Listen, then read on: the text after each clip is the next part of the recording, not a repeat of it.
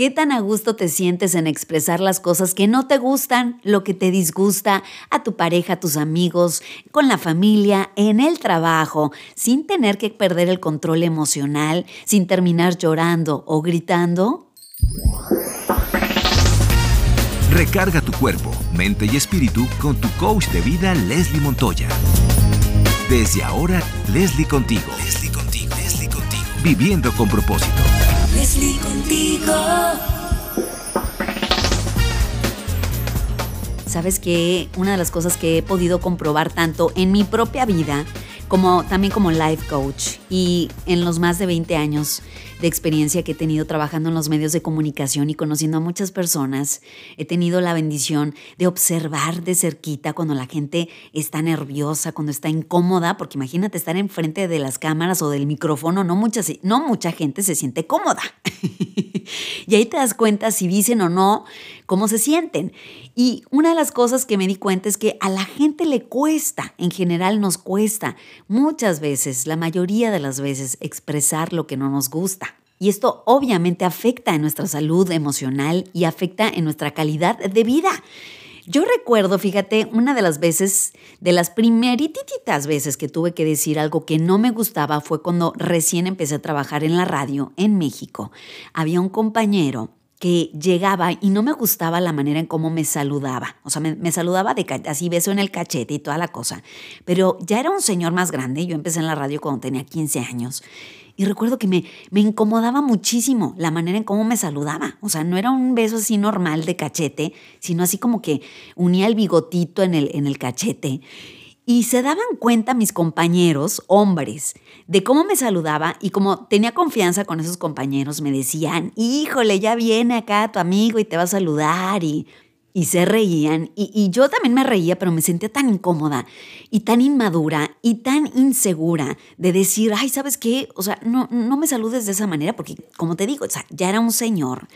Hasta que ya pasaron varios días, varias semanas y me armé de valor y recuerdo que me esperé en el momento adecuado y vi como mi, mi compañero venía, porque era una puerta de, cristal, o sea, se veía de adentro para afuera, pero no de, de afuera para adentro. Y yo lo estaba esperando, no había nadie en el lobby en ese momento. Y dije, este es mi momento. Entra mi compañero y ya me va a saludar. Y lo único que se me ocurrió en ese momento fue decirle, no, y se quedó él así como que congelado y me dice, ay, estás jugando, ¿verdad? ¿No me vas a saludar? Y yo le dije, no.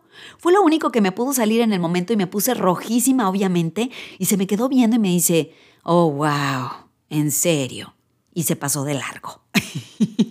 Pero eso fue suficiente para parar el momento y ya obviamente no me volvió a saludar. Yo después le seguí hablando, pero como que agarró la onda y me sentí tan bien. En el momento fue tan difícil, fue abrumador, imagínate, tenía como 16 años, pero pude parar algo que me incomodaba muchísimo. Y mira que la raíz de muchas veces no saber cómo expresar lo que no nos gusta viene la mayoría de las veces desde nuestra niñez.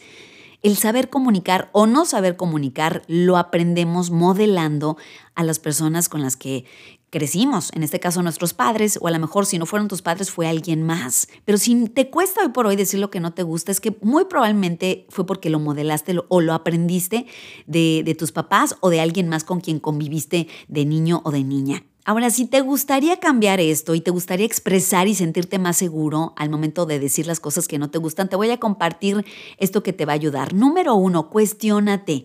¿Quién fue tu role model desde pequeño? ¿Quién fue esa figura importante en tu vida desde pequeñito a quien le copiaste o no le copiaste esta manera de ser que tienes hoy por hoy? Si es que te da mucha pena o no te da pena.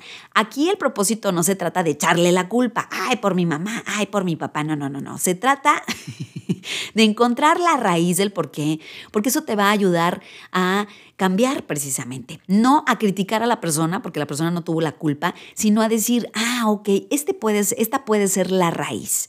Paso número dos, una vez ya hayas recorrido el pasado y a lo mejor encontrado de quién modelaste esta manera de ser, elige una sola cosa que hoy por hoy te da miedo decir o te da pena decir. ¿Qué es? Escoge solamente una cosa y ya que lo hayas encontrado, empieza a repasar en tu mente el lugar, la hora, ¿cómo se lo vas a decir? ¿Cómo crees que esa persona va a recibir ese comentario? Adelántate a las posibles reacciones. Ten el escenario y las consecuencias en tu mente y prepárate para lo inesperado. ¿Dónde? ¿Cómo? En tu mente, usando la imaginación. Mira que eso me ayudó muchísimo a mí al momento en que le tuve que decir a mi compañero porque sí lo practiqué, cómo le iba a decir. Así que escoge solamente una cosa que hoy por hoy tú creas que puedes empezar a decir, sabes que no, o a comentar lo que no te gusta y repasa ese escenario en tu mente.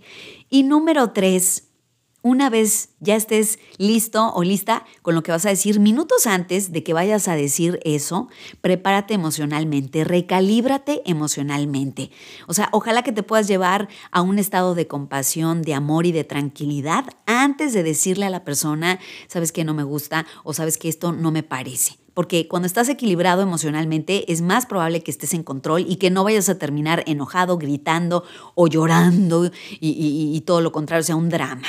Así que trata de emocionalmente recalibrar tus emociones. Una manera de hacerlo es llevándote la mano hacia el corazón, respirando profundamente, exhalando y eso te va a ayudar a recalibrarte emocionalmente. Así que ahí te va el resumen. Cuestiona tu manera de comunicar desde pequeñito, de quién lo aprendiste. Número dos, elige una sola cosa que hayas callado por mucho tiempo y planea en tu mente cómo es que lo quieres decir ahora. Y número tres, una vez tengas eso en mente, minutos antes de decir lo que no te gusta, llévate a un estado de amor, de compasión, equilibrando tus emociones. Ojalá que te sirvan estos pasos, ponlos en práctica, mira que sí funcionan. Espero que este podcast te haya inspirado o informado. Si es así, me encantaría saberlo. Déjame tus comentarios en mis redes sociales. Hasta el próximo podcast.